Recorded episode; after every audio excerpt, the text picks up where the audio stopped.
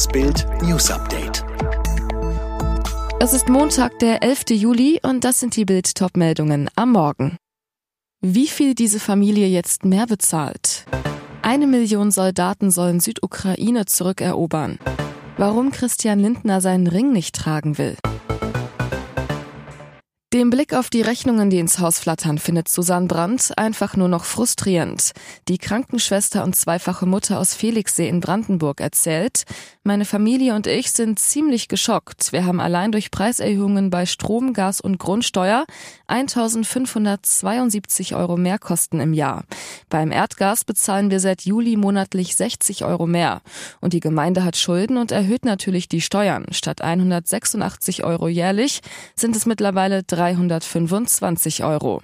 In die Sanierung ihres Hauses hatten die Brands viel Geld und Arbeit gesteckt.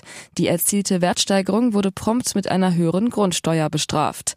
Auch der Verbrauchsstrompreis stieg im Juni um 3,2 Cent pro Kilowattstunde. Von der Regierung fühlt sich die Familie im Stich gelassen. Es interessiere sich auch niemand dafür, ob man sich eine Erhöhung noch leisten kann oder nicht, meint Susanne Brandt. Ukraine-Präsident Zelensky zieht eine Million Soldaten zusammen, um den Süden des Landes von Putins Besatzungstruppen zurückzuerobern. Das hat der ukrainische Verteidigungsminister Resnikow in einem Interview mit der britischen Zeitung Times enthüllt. Zelensky habe die Küstengebiete ins Auge gefasst, die wichtig für die Wirtschaft der Ukraine seien. Welche Territorien das sind, offenbarte Verteidigungsminister Resnikow nicht. Die Hafenstadt Mariupol am Asowschen Meer könnte dazu gehören einer der größten Handelsplätze des Landes. Rund um Cherson gelingt es den Ukrainern immer wieder bei Gegenoffensiven Geländegewinne zu machen. Die Gegend ist strategisch enorm wichtig, weil sie eine Brücke zwischen der Donbass-Region und der von Russland annektierten Krim-Halbinsel bildet.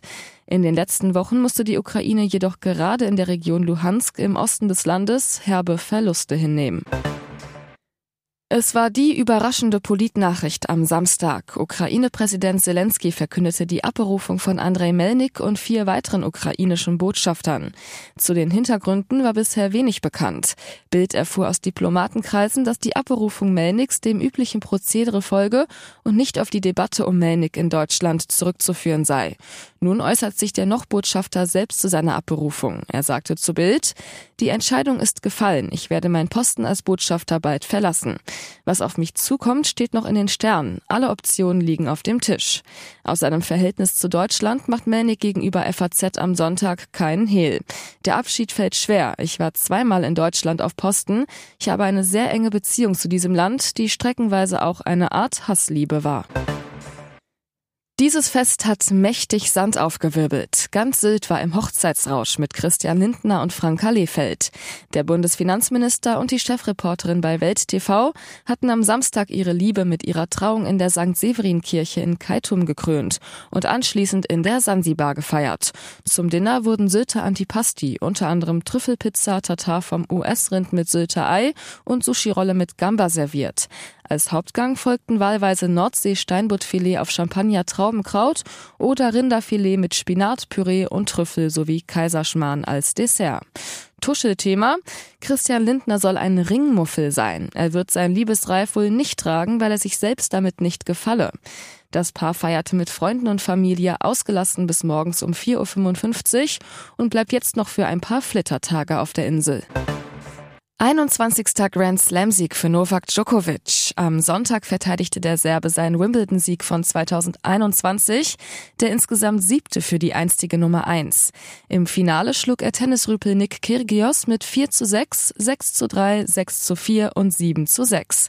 Djokovic nahm ein Stück Rasen in den Mund, stieg anschließend hinauf in die Box, umarmte Trainer Ivan Nisevic und symbolisierte dann dem Publikum, dass er den 15.000 Zuschauern sein Herz schenkt. Kyrgios dagegen setzte sich fast schon demonstrativ das rote Basecap auf, das gegen den Alles-Weiß-Kodex auf dem Center Court verstößt. Auf seinen nächsten, den 22. Grand Slam-Titel, wird Djokovic aber warten müssen. In die USA zu den US Open Ende August darf er als Ungeimpfter nicht einreisen und in Australien hat er drei Jahre Einreiseverbot wegen seiner Ausweisung im Januar. Stand jetzt könnte der Serber also frühestens im Mai 2023 in Paris wieder angreifen. Nach aktuellem Stand muss Robert Lewandowski am Dienstag bei Bayern zum Training antreten, weil sich der Poker um den Wechsel zum FC Barcelona weiter hinzieht. Bayern hat auf das letzte Angebot der Katalanen immer noch nicht reagiert. Nach Bildinfos macht die Lewandowski-Seite vor allem einen dafür verantwortlich, Uli Hoeneß. Während die aktuellen Bosse ihre harte Haltung langsam etwas aufweichen und im Hintergrund schon Gesprächsbereitschaft signalisierten, soll Hoeneß weiter für ein klares Nein zu einem Wechsel werben. Dazu passen seine Aussagen kürzlich in Aachen. So wie der Stand in München ist, kann sich Barcelona ein weiteres Angebot sparen. Ich entscheide das nicht, aber die Aussagen des FC Bayern waren eindeutig. Sie besagen, dass Robert den Vertrag in München erfüllen soll.